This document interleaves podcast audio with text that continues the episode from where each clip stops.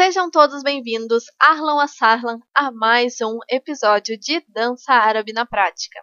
Eu sou Marina Pereto, sou bailarina, coreógrafa e professora de danças árabes, e este podcast tem o objetivo de desmistificar muitos assuntos relacionados à dança árabe.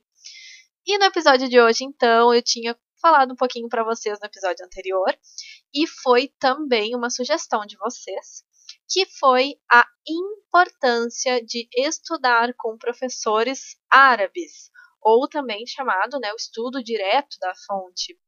E, gente, eu não deveria estar vindo aqui para falar isso, né?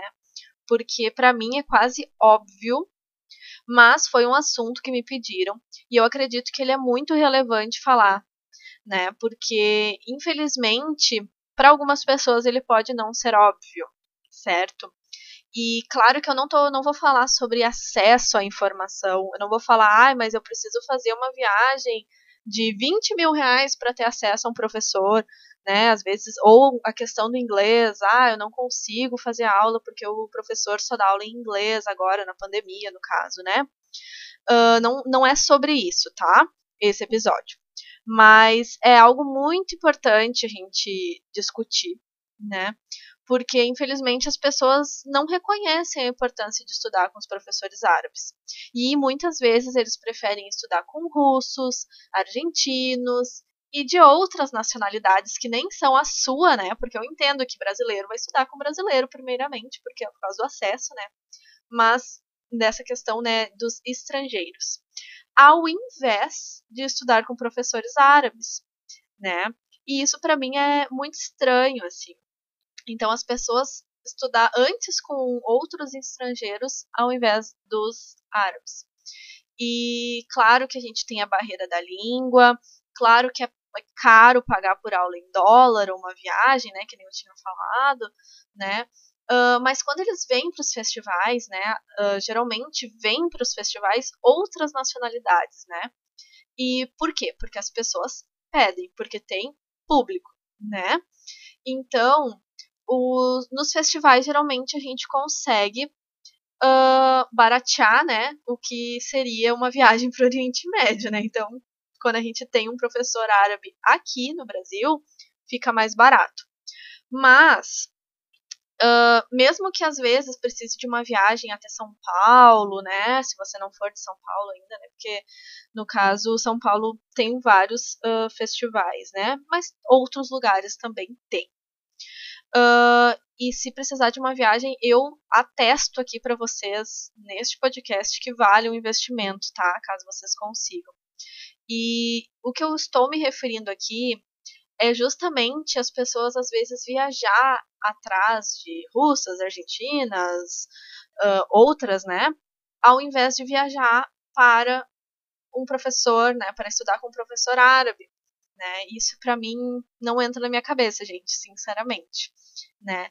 E estudar com um professor árabe, eu tenho, eu atesto também aqui para vocês, também está atestado por áudio que vai mudar a dança de vocês para sempre, tá? A minha primeira aula com um professor árabe foi com a Aziza do Cairo em 2017. Ela veio para Porto Alegre e foi simplesmente um divisor de águas na minha dança, não tem explicação. E, gente, nem todo árabe, né, deixa bem claro, nem todo árabe é especialista para poder ensinar. Não adianta pegar um árabe ali na rua pelo braço ali, ô, oh, tá lá no Cairo, chama um ali e sai fazendo pergunta. e não é porque a pessoa é uma estrela que ela vai saber de tudo também, tá? Então a gente tem vários professores, né, que são estrelas grandes da dança e que nem por isso ela vai saber tudo. É muito difícil saber tudo. agora, durante a pandemia, né, tem muitos professores online agora, né? E se você entende minimamente um português, um inglês, né? Não um português. Português eu sei que vocês entendem porque vocês estão escutando o podcast. Se vocês entendem minimamente, gente, o inglês, eu recomendo fortemente que vocês tenham essa experiência. Caso vocês tenham possibilidade, uh, posso recomendar professores para vocês, é só me chamar no meu Instagram, que eu recomendo professores que estão online, que tem aulas maravilhosas e se vocês entendem um pouquinho de inglês já vale a pena. E sobre a importância né, de estudar com eles, é justamente entender a dança aos olhos de quem vive ela, na sua raiz. E não quem, uh, no caso, né, importado de fora, né, tem uma visão sobre a dança. E óbvio que você pode fazer aula com russa, aula com argentina, aula com qualquer outra nacionalidade, tá?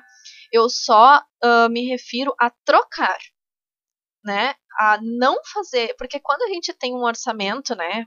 Acho que muitas pessoas vão se identificar. A gente tem que escolher, às vezes, os festivais ou os professores que a gente vai fazer a aula, né? Claro que a gente gostaria de fazer aula com todo mundo. E às vezes a gente escolhe o professor mais bonito, o professor que tem uma dança mais forte, um professor que, que tem o cabelo mais bonito, o professor que, que tem mais brilho no figurino. E às vezes a gente esquece né, que os professores árabes têm muito para nos passar. E é justamente só vendo o sentimento que eles têm quando eles dançam, já muda a nossa percepção da dança.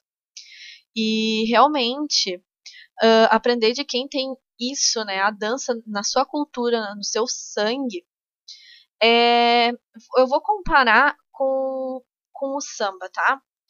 Uh, você acharia correto ou ideal uma pessoa aprender samba com uma pessoa brasileira ou com um japonês, por exemplo, né? E claro que nem todo brasileiro vai saber sambar, assim como nem todo árabe sabe dançar.